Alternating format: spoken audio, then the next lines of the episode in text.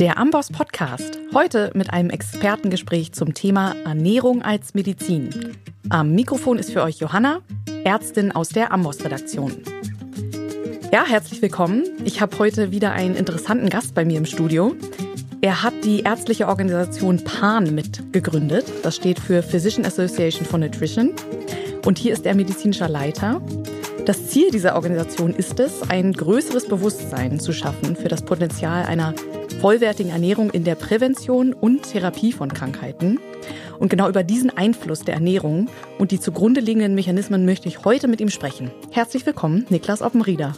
Ganz herzlichen Dank. Schön, dass du da bist. Niklas, bevor wir ins Thema einsteigen, vielleicht kannst du dich einmal kurz vorstellen. Was ist dein Background und wie kam es zur Entstehung von Pan? Oder sage ich eigentlich Pan? Äh, wir sagen Pan, weil das quasi, genau, englischer Name und auch ähm, äh, internationaler Anspruch. Also Pan gibt es mittlerweile auch in, in mehreren Ländern. Ähm, genau, daher Pan, aber darf gerne jeder handhaben, wie er möchte. Ähm, genau, mein Background, ich habe äh, Medizin studiert. Ich habe vier Jahre lang ähm, in der Kindererkunde in verschiedenen Kliniken und Bereichen gearbeitet und war ähm, 2016 äh, durch einen Zufall letztendlich auf einer Ernährungskonferenz, die nennt sich Wetschmed, hier in Berlin alle zwei Jahre, geht um pflanzenbasierte Ernährung in der Medizin. Mittlerweile Europas größte Konferenz zu der Sache. Und ähm, ich hatte davor tatsächlich sehr wenig mit Ernährung selbst zu tun. Ähm, und das hat mich sehr, sehr, sehr beeindruckt damals. Ähm, und das ging einigen Leuten vor Ort ebenso. Und dann waren wir der Meinung, dass dieses Thema äh, in der Medizin nicht entsprechend repräsentiert wird, wie wir das gerne sehen würden und haben dann ähm, einen ehrenamtlichen Verein gegründet. PAN ist auch nach wie vor als Verein, als, als ähm, äh, gemeinnützige Organisation gegründet und waren uns sicher, dass wir mit ein, zwei Handvoll Leuten da vielleicht das eine oder andere Projekt stemmen können und haben dann äh, überraschenderweise 2018 zwei Stiftungen gefunden, die ähm, das gerne ein bisschen größer aufziehen wollten. Und deswegen bin ich, äh, habe quasi seit ähm, zwei Jahren jetzt meine Facharztausbildung pausiert mhm. und bin hauptamtlich für PAN tätig. Wunderbar. Ja, und diese Leidenschaft, von der du sprachst, oder dieses Interesse, was bei dir geweckt wurde auf der Messe, das äh, habt ihr auch bei mir geweckt, als ich mir eure Seite angeguckt habe. Auch äh, wenn mir das Thema vorher natürlich auch bewusst war, auch in seiner Wichtigkeit, aber ihr bringt dann nochmal gut auf den Punkt, wie wichtig das ist. Denn ja, ich denke, allen ist bewusst, dass gesunde Ernährung einen Einfluss auf die Gesundheit hat, aber die wenigsten kennen die genauen Zahlen oder kennen genaue Zahlen und wissen, zu welchem Ausmaß ungesunde Ernährung bei der Entstehung von vor allen Dingen chronischen beziehungsweise nicht übertragbaren Erkrankungen, im Englischen nennen wir das Non-Communicable Diseases, richtig? Ja. Eine Rolle spielt. Stimmt's? Absolut. Also das sind tatsächlich die zwei Herausforderungen ähm, in, in dem Bereich, das Wissen, dass Ernährung grundsätzlich für Gesundheit äh, sinnvoll ist oder eine bestimmte Form von Ernährung, das ist da. Aber wie umfangreich oder wie, wie ähm, fulminant dieser Effekt letztlich ist, ähm, das wird wenig vermittelt und es wird auch wenig ähm, vermittelt, wie dieser Effekt zustande kommt, was ja so eine Begeisterung, auch gerade wissenschaftliche Begeisterung auf jeden Fall triggern kann.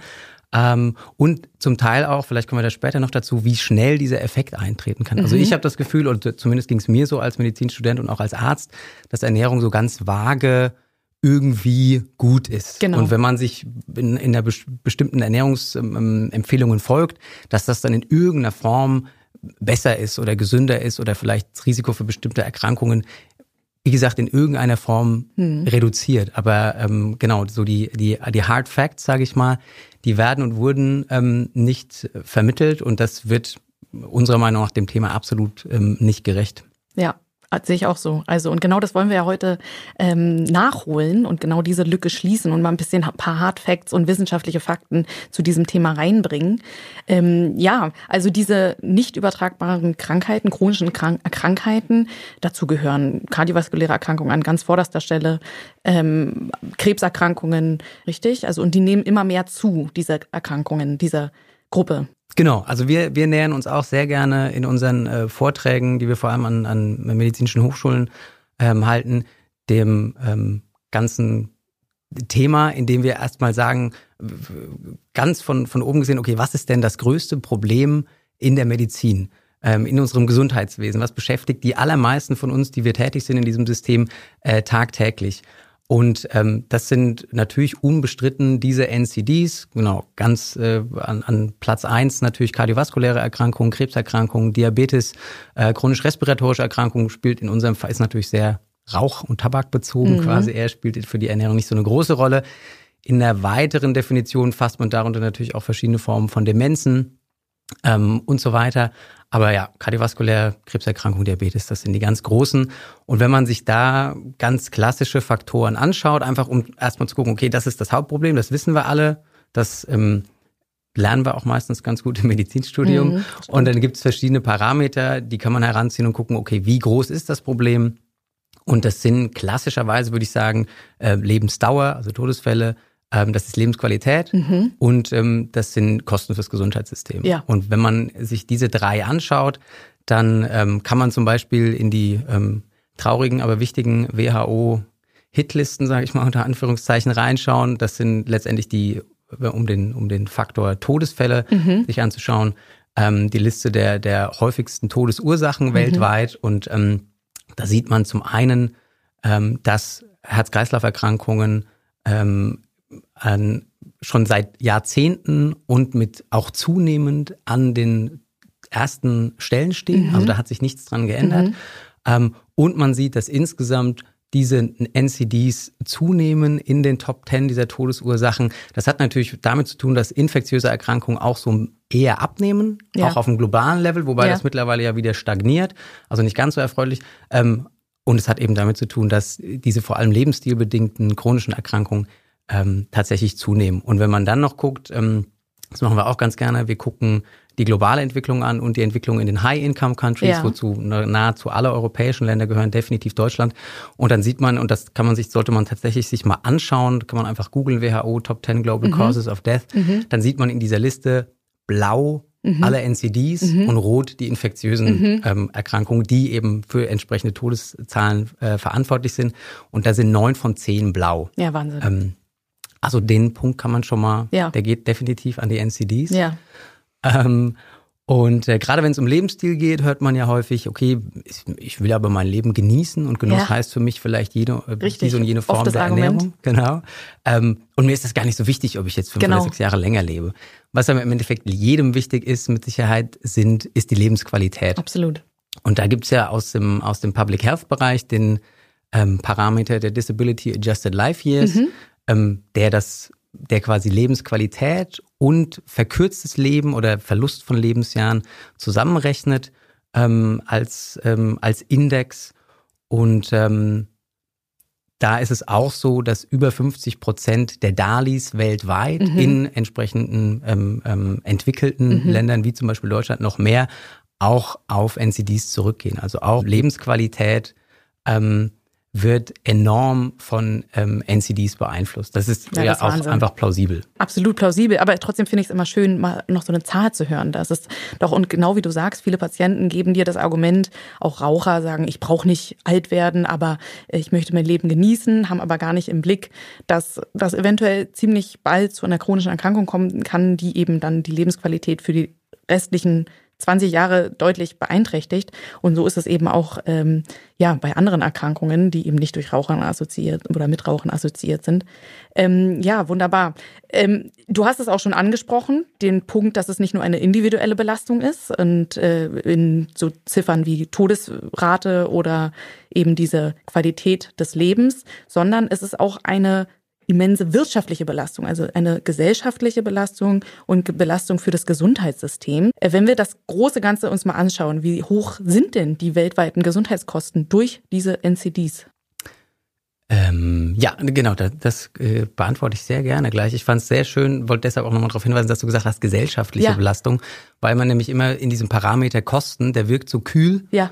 ähm, äh, und, genau. und, und irgendwie ähm, äh, mathematisch und letztendlich geht es aber tatsächlich um eine gesellschaftliche Belastung. Und das ist bei der Lebensqualität, finde ich, fast auch so. Also auch die Menschen um jemanden mit einer chronischen Erkrankung äh, haben ja durchaus, erleben ja Auswirkungen, die, würde ich jetzt mal sagen, die Lebensqualität eher reduziert. Und ähm, genau, bei den Kosten ist es dann ganz klar, das ist, das sind die Kosten, die wir alle als Gesellschaft tragen. Ähm, und da ist es so, wenn man sich die globalen Zahlen anschaut und bei den ähm, das ist wie in der Lebensqualität auch, ähm, darf man bei den wirtschaftlich erfolgreichen Ländern, sage ich jetzt einmal mal so, darf man noch ein bisschen draufschlagen. Mhm. Die Zahlen an sich sind so, dass man die sich nicht vorstellen kann. Mhm. Ja, das sind Billionen von Dollar. Absurd. Ähm, für 2040 werden ähm, weltweite Gesundheits, direkte Gesundheitskosten von 24 Billionen Dollar für, veranschlagt, sage ich mal. Kann man sich nicht vorstellen. Was aber wichtig für uns ist, ist auch mindestens 60 Prozent, zum Teil in den USA ist das besonders frappierend, bis zu 80 oder 90 Prozent dieser Kosten entstehen durch die Behandlung von chronischen Erkrankungen. Und das ist auch nochmal ein wichtiger Punkt. Das sind nämlich die direkten Gesundheitskosten. Also die Kosten, mhm. die wir durch die Therapie, durch die Medikamente, durch die Begleitung, durch ähm, Ärztinnen, Gesundheitspersonal, mhm. Krankenhäuser und so weiter leisten. Und was auf diese Kosten ja nochmal draufkommt, sind die indirekten Gesundheitskosten, ja. Weil ähm, jemand mit einer chronischen Erkrankung zum Beispiel Arbeitsausfälle ähm, hat und da gab es auch ähm, im Jahr 2013 eine Schätzung von dem World Economic Forum mhm. und der Harvard School of Public Health, die eben, und das, ich beschreibe einfach mal die Kurse, wie, Kurve, ja. wie die sich von 2011 bis 2030 entwickelt wird. Und das ist eine Kurve, die geht stetig nach oben ja. und der Anstieg nimmt auch noch zu. Ja. Und das sind auch wieder nur, da geht es auch um, weiß nicht, 40 oder 50 Billionen Dollar. Ähm, weltweit und da geht's nur um die Arbeitsausfallkosten durch ähm, die, ich glaube, die vier oder fünf größten chronischen Erkrankungen. Ja, Wahnsinn. Ähm, genau, also letztendlich muss man dann auch da sagen, ne, das ist quasi der Einstieg. Wir haben ganz klar definiert und wissen es alle, das größte Problem sind NCDs ja. auf allen Feldern, die wir so zur Bemessung heranziehen. Todesfälle, Lebensqualität, ja. Kosten. Ja, und schön auch, dass du es nochmal gesagt hast, das klingt immer so kalt, wenn man über diese ja, Gesundheitskosten und Produktionsausfallskosten spricht. Aber genau wie du es gesagt hast und ähm, wie ich es versucht habe auch äh, zu erwähnen, diese, dieser gesellschaftliche Burden, diese gesellschaftliche Last ist ja eben auch da, weil es ja auch so viel Kapazität bindet dadurch, dass halt jemand ausfällt und nicht mehr zur Verfügung steht, auch weitere kreative Prozesse in zum Beispiel in Anstoß zu bringen oder dass halt eben so viel Geld hier flöten geht, ich sag's mal wirklich ganz krass und nicht zur Verfügung steht in der Forschung für andere Krankheiten, die wir eben nicht so leicht beeinflussen sind, sage ich mal, die nicht so künstlich erzeugt sind oder für Bildung. Also interessant fand ich zum Beispiel auch diesen Vergleich, dass die Nummer eins, die kardiovaskulären Erkrankungen, der EU jährlich, und zwar nur an Gesundheitskosten, ohne diese Produktionsausfallkosten, 210 Milliarden Euro kosten. Und das entspricht einem Drittel der Ausgaben im Bereich Bildung der EU. Und das finde ich schon sehr stark. Also was da alles möglich wäre noch, ne? da hängt so ein ganzer Radschwanz dran. Absolut. Also und das, das gilt meiner Meinung nach äh, quasi im doppelten Sinne. Ähm, zum einen, genau, hat, haben wir einfach in der, in der ganz normalen Arbeitswelt, so vielfältig die ist, diese Ausfälle was eben ja dazu führt, dass bestimmte Arbeiten nicht getan werden, bestimmte Prozesse nicht stattfinden und die Gesellschaft da irgendwie an, an, an ja, Ideen, Kreativität, Arbeit auf jeden Fall was verliert. Und das gilt nochmal im Besonderen fürs Gesundheitssystem selbst. Mhm. Ähm, weil wir so viele Ressourcen eben auf diese überbordenden chronischen Erkrankungen verwenden müssen.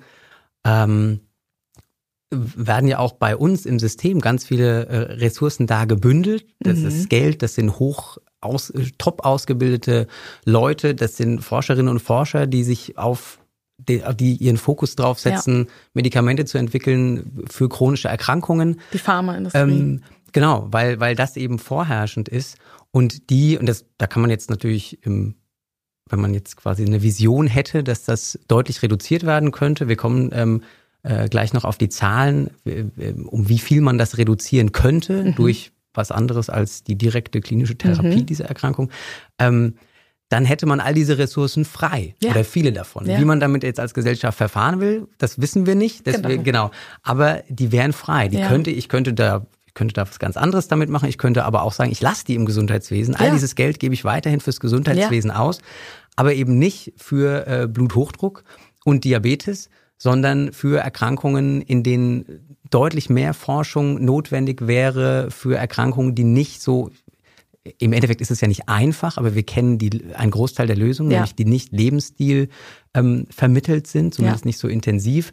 Ähm, und da ähm, finde ich das tatsächlich, und ich könnte mir vorstellen, dass das vielen Ärztinnen und Ärzten in der Praxis so geht, wenn man darüber nachdenkt und äh, weiß, was man so täglich in der Praxis mitmacht, vor wie vielen Hürden man steht, vor wie vielen Hürden so Patientinnen und Patienten stehen. Ich habe zum Beispiel eine Zeit lang im sozialpädiatrischen Zentrum gearbeitet mit ähm, seltenen Erkrankungen, neurologischen Erkrankungen, mehrfach behinderten Kindern und vor welchen Herausforderungen man da ressourcentechnisch steht, ähm, das ähm, haut einen manchmal wirklich um. Absolut. Und ja, da, da, wenn man dann drüber nachdenkt, dass so viele Ressourcen woanders gebündelt werden, obwohl es andere Lösungen, wie wir gleich besprechen ja, werden, genau. gäbe, dann äh, ja, ist das was, was mich auf jeden Fall sehr umtreibt. Das verstehe ich gut. Also wir haben auf jeden Fall jetzt wieder auch deutlich gesehen, dass das ein extrem wichtiger Bereich ist. Also wie eminent wichtig es ist, diese Krankheiten erfolgreich zu behandeln, weil eben da so viel dran hängt. Nicht nur eben individuell, sondern auch gesamtpolitisch, gesamtgesellschaftlich. Ja. Jetzt stellt sich also die Frage, wie bekämpfen wir denn diese Erkrankungen erfolgreich? Also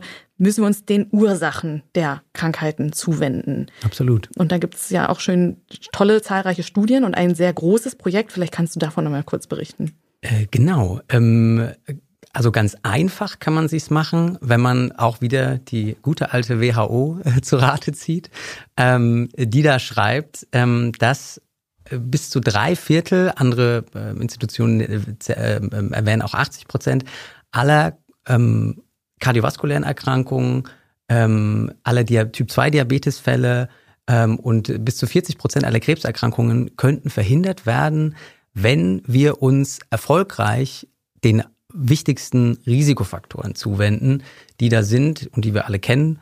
Tabakkonsum, ähm, Bewegungsarmut, Alkoholkonsum und ähm, Fehlernährung, also ungesunde Ernährung. Und das äh, Genau, das, das muss man sich auch mal auf der Zunge zergehen lassen, auf jeden Fall. dass das 80 Prozent ja, der kardiovaskulären Erkrankungen sind. Die hatten wir vorhin schon als absolut top, überall ja. top. Top Todesfälle, ja. ähm, top Ausgaben. Das ist da, an jeder Ecke steht ein Katheterlabor, sage ich mal frech. Ähm, dass wir 80 Prozent dieser Erkrankung reduzieren könnten. Also und jetzt reden wir mal nicht drüber, dass wir alle Risikofaktoren ja. top entgegentreten können. Wir sagen, wir schaffen nur die Hälfte, mhm. wir schaffen nur ein Drittel. Das wäre auch schon, das wäre ein mhm. absoluter Paradigmenwechsel mhm. im Gesundheitssystem, ähm, der ganz, ganz, ganz viele Ressourcen freimachen würde und der natürlich einfach ganz viele Menschen gesund lassen ja, würde richtig. und ein gutes Leben führen lassen würde. Also das finde ich auch immer ähm, sehr, sehr oder jedes Mal wieder beeindruckend, diese Zahlen zu lesen. Ja. Und ähm, die Studie, die du angesprochen hast oder die, die ja über Jahrzehnte schon stattfindet, die Forschungsarbeit, das ist die Global Burden of Disease Study. Das ist auch einer von meinen absoluten Lieblingstipps für mhm. alle, die sich auch nur annähernd mit, mit ähm, Public Health oder gesellschaftlicher Gesundheit oder diesen großen Zusammenhängen beschäftigen wo, äh, wollen. Ähm, das ist nämlich die Website healthdata.org. Ähm, das ist quasi das Institut, das die ähm, Ergebnisse dieser Global Burden of Disease Study regelmäßig veröffentlicht und auch in interaktiven Grafiken zur Verfügung stellt. Also auch sehr, sehr schöne wissenschaftliche Darstellung, in die man sich sehr leicht ähm, einfinden kann, um da ein Gefühl dafür zu kriegen, wie denn welche Erkrankungen auch, also wo auf der Welt, in welcher Schicht, in, wie auch immer, ähm, nach ganz, ganz vielen Parametern sortiert, ähm, welche Rolle die spielt. Und ähm, diese Global Burden of Disease Study oder dieses Projekt macht letztendlich seit den 1990ern auf einem sehr hohen Level ähm, große Player dabei, finanziert durch Bill und Melinda Gates Foundation, mhm. koordiniert durch Washington und Harvard University Wahnsinn. und so weiter. Äh, ich glaube, knapp, muss ich überlegen, ich glaube knapp 2000 oder mehr Wissenschaftlerinnen und Wissenschaftler auf der Welt in nahezu ja, allen Ländern, in denen man überhaupt gelesen, Daten... 3600 Forscher in 145 Länder. Also ja, enorm. Doch, genau, stimmt. Es sind sogar noch mehr. ja. In allen Ländern, in denen man irgendwie Daten erheben kann. Also ich glaube, außer, weiß ich nicht, Nordkorea ist wahrscheinlich ein weißer ja. Fleck oder so ungefähr. Aber ansonsten überall seit den 1990ern, ähm, also jetzt schon seit 30 Jahren fast. Und die ähm, Aufgabe dieser, dieses gigantischen Forschungsprojektes ist es, herauszufinden, woran die Menschen erkranken, warum die Menschen daran erkranken und letztendlich, warum die Menschen oder an welchen Erkrankungen die Menschen sterben. Mhm. Ähm, das sind die großen Fragen, die in Form von Dutzenden Studien letztendlich beantwortet werden. Und ähm, die beschäftigen sich eben auch alle Jahre wieder damit, ähm, diese Risikofaktoren mit ähm, Lebensqualität und Todesfällen in Verbindung zu bringen, also auf welchen Risikofaktor ähm, ähm, also sorry, um dann im Endeffekt auch tatsächlich Vorschläge an die Politik zu machen mhm. oder an die Gesellschaft zu machen, mhm. um zu sagen, welchen Risikofaktor müssen wir denn betrachten, wo müssen wir aktiv werden, mhm. um Lebensqualität zu verbessern, um ähm, Todesfälle zu, zu verhindern oder Leben zu verlängern, ja. Leben zu verbessern. Ähm, und die gucken sich natürlich ein paar mehr an, als die WHO das ja. mit diesen Statements von vier macht. Die gucken sich das äh, sehr, sehr genau an, haben auch verschiedene ähm, letztendlich äh, biochemische Parameter, Laborparameter, die sie sich anschauen, andere Erkrankungsparameter, die da als Risikofaktoren gewertet werden. Ähm, und was man da jetzt einfach machen kann, äh, die letzte, die neueste Veröffentlichung mhm. war 2019 mhm, tatsächlich, genau. relativ jung, äh, mit Zahlen aus 2017. Davor gab es 2016 eine Veröffentlichung, da hat sich nicht so wahnsinnig viel getan. Die absoluten Zahlen ändern sich immer wegen Bevölkerung, äh, Bevölkerungswachstum, aber ansonsten ist das sehr ähnlich geblieben. Und jetzt kann man sich ja mal die Parameter anschauen, die die WHO erwähnt. Unbedingt. Ähm, um zu gucken, also wir machen es jetzt einfach mal am Beispiel der Todesfälle. Ja. Man kann das auch nach Dalis machen und äh, ich glaube zum Teil auch nach Kosten. Wir machen es mal nach den Todesfällen. Ähm, pro Jahr sterben in unserer Welt um die 50 bis 55 Millionen Menschen. Mhm. Und jetzt gucken wir einfach mal. Also die Global Burden of Disease Study schreibt dem Tabakkonsum weltweit 6,3 Millionen mhm. Todesfälle zu, einem äh, der, der Bewegungsarmut 1,6 Millionen, dem Alkoholkonsum, den hatten wir noch 2,3 Millionen. Mhm. Und der Fehlernährung, wohlgemerkt ausschließlich Fehlernährung, keine Mangelernährung, mhm. das ist mhm. nochmal ein anderer okay. Punkt. Ja. Also, ja genau, Unterernährung. Fehlernährung 12,1 Millionen Todesfälle. Wahnsinn. Also fast doppelt so viel wie durch das Tabakrauchen. Ich möchte der, der Gewichtung des Tabakrauchens hier nichts ja. absprechen, absolut, absolut nicht, aber unser Thema ist heute Ernährung und das ist, glaube ich, auch nochmal sehr deutlich rausgekommen. Okay. Genau, also ja, ähm, perfekt, dass du es ähm, ähm, erwähnst. Genau, alle Risikofaktoren sollten natürlich angegangen werden, aber ja, doppelt so viel beim, wie beim Tabakrauchen. Und dann wird es spannend, die, die mitgezählt haben, haben gesehen, es sind keine 50 Millionen, die da zustande gekommen sind.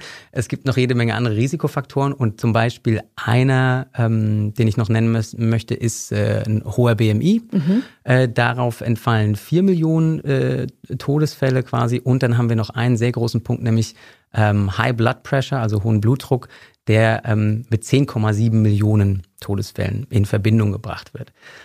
Ähm, und was daran spannend ist, ist, dass man sich ja, okay, Ernährung, hoher Blutdruck, mhm. äh, increased, äh, increased BMI, ähm, das sind ja irgendwie alles Sachen, die hängen zusammen. Kennen wir auch vom metabolischen Syndrom, ne? Genau. Ja. Wie, wie kann man das äh, irgendwie auseinanderrechnen und was ist denn jetzt dann im Endeffekt wirklich entscheidend? Und das Der gemeinsame ich, Nenner, ne? Absolut, ja. genau.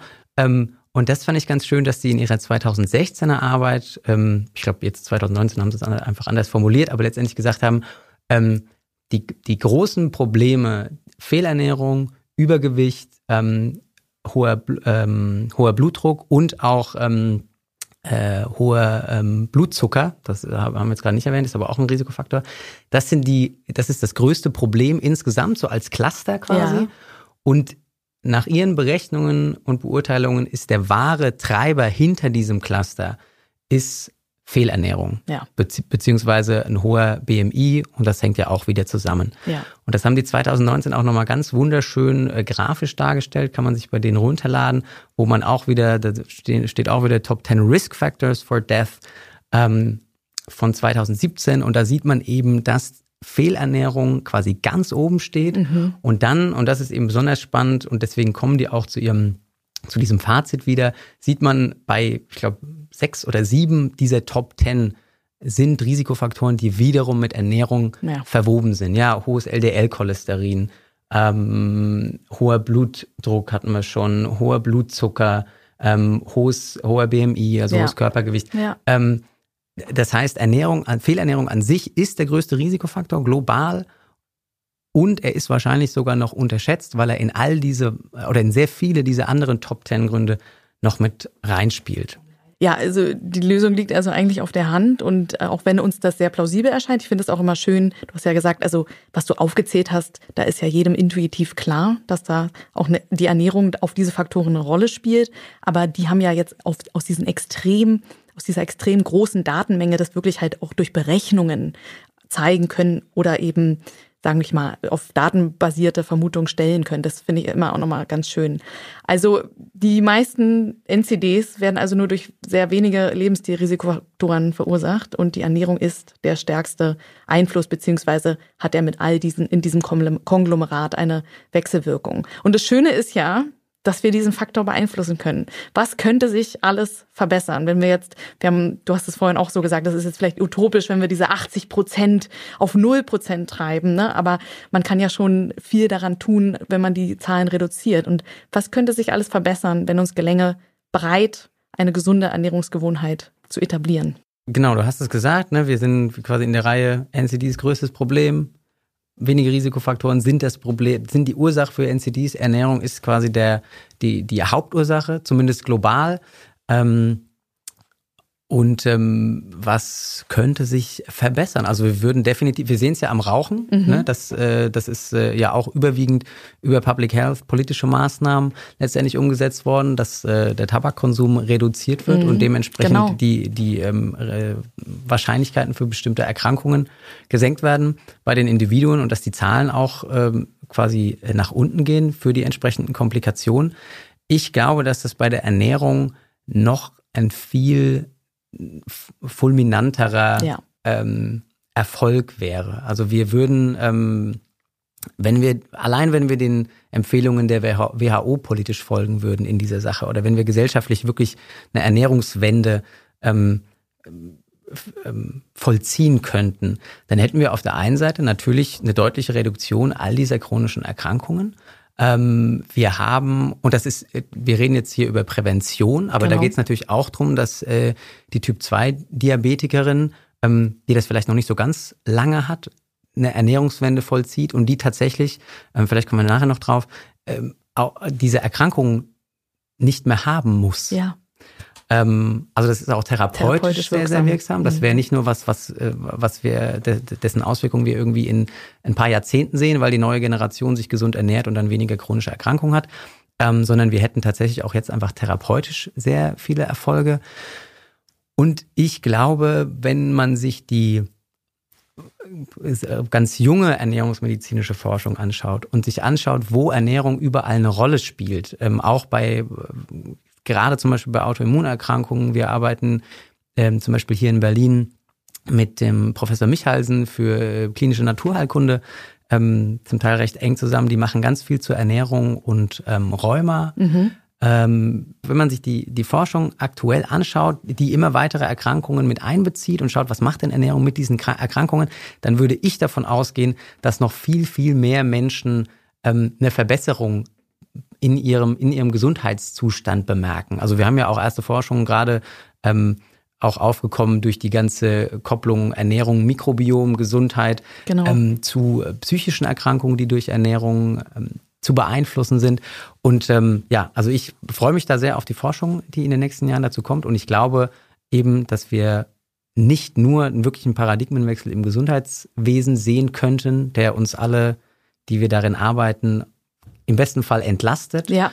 Ähm, unsere Arbeit, sage ich jetzt einfach mal so, so ähm, schöner frech, macht. unsere Arbeit schöner ja. macht, unsere Arbeit auch irgendwo wieder mehr Sinn gibt, weil es ja letztendlich doch so ist. Ich weiß, man, man hört das häufig, aber am Ende ist es ja wirklich so, dass es nicht wahnsinnig viel Spaß macht, irgendwie Menschen mit einer Erkrankung mehr oder weniger zu verwalten ja. und da ähm, keine wirklichen Erfolge zu sehen oder ja. seine Ansprüche da sehr stark runterschrauben zu müssen. Also ich glaube, dass man da wieder einen deutlich größeren Sinn äh, entdecken könnte. Und wir, genau, wir könnten im besten Fall, wenn wir das so gesellschaftlich entscheiden, unsere Ressourcen eben auf, auf die Menschen legen, die aktuell im Gesundheitswesen ähm, vielleicht ein bisschen untergehen. Ja, so ist es. Vielleicht auch mal Forschung zu seltenen Erkrankungen, für die niemand was kann.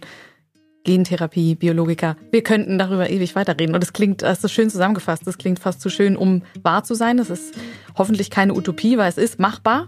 Was wir jetzt noch herausfinden müssen, ist, äh, welche Ernährungsgewohnheiten es genau sind, die diese Problematik lösen können. Dem möchten wir uns aber erst im zweiten Teil unseres Gesprächs widmen. Und hier auch, du hast schon ein paar davon ange, angerissen, hier auch die Mechanismen auf Körperebene, biologischer, molekularbiologischer Ebene besprechen, über die Ernährung eben einen Einfluss auf die Gesundheit des Individuums hat. Und ähm, ich freue mich, wenn ihr dann bei Teil 2 nächste Woche wieder dabei seid und verabschiede mich für heute. Schön, dass ihr dabei wart und äh, wir hören uns. Dankeschön, tschüss. Alle Infos zum Podcast und der Amboss Wissensplattform findest du unter go.amboss.com/podcast.